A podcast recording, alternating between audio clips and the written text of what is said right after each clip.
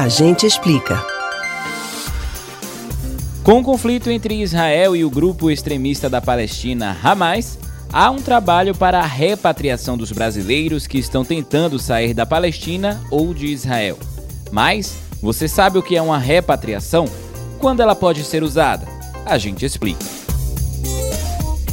A repatriação é um retorno ao Brasil de um cidadão brasileiro que se encontra no exterior em uma situação comprovada de desvalimento, ou seja, esteja em desamparo no país que está. O retorno é custeado pelo Estado, visando dar a devida assistência a quem esteja necessitando recomeçar a vida no Brasil. Com isso, o brasileiro será repatriado quando houver comprovação, mediante declaração de hipossuficiência econômica, a ser solicitada junto à Defensoria Pública da União, atestando que o cidadão brasileiro no exterior encontra-se desvalido. Tal situação ocorre quando se comprova a tal impossibilidade por parte do brasileiro e dos familiares de obtenção de bilhetes aéreos com recursos próprios.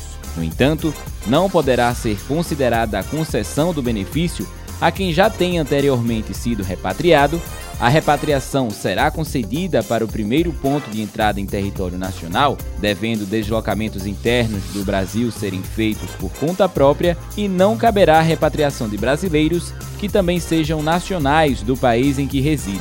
Para solicitar a declaração de hipossuficiência e demais serviços, deve-se contatar via postal, telefônica ou eletrônica a Assessoria Internacional da Defensoria Pública da União em Brasília. Para o atual caso de brasileiros que estão em Israel e na Palestina, o governo federal reservou seis aeronaves para repatriação. A Embaixada do Brasil em Tel Aviv, cidade localizada em Israel, está publicando na internet um formulário para inscrição de interessados nos eventuais voos de repatriação e transmitirá instruções para deslocamento ao aeroporto de Ben Gurion à medida que se confirmem os voos.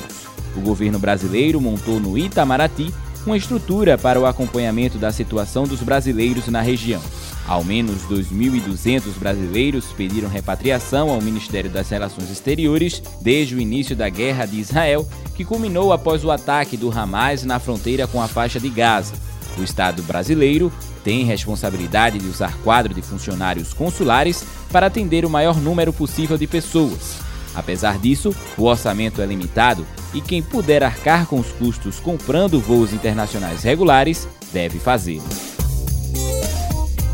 Você pode ouvir novamente o conteúdo desse ou de outros A Gente Explica no site da Rádio Jornal ou nos principais aplicativos de podcast, Spotify, Deezer, Google e Apple Podcasts. Kevin Paz para o Rádio Livre.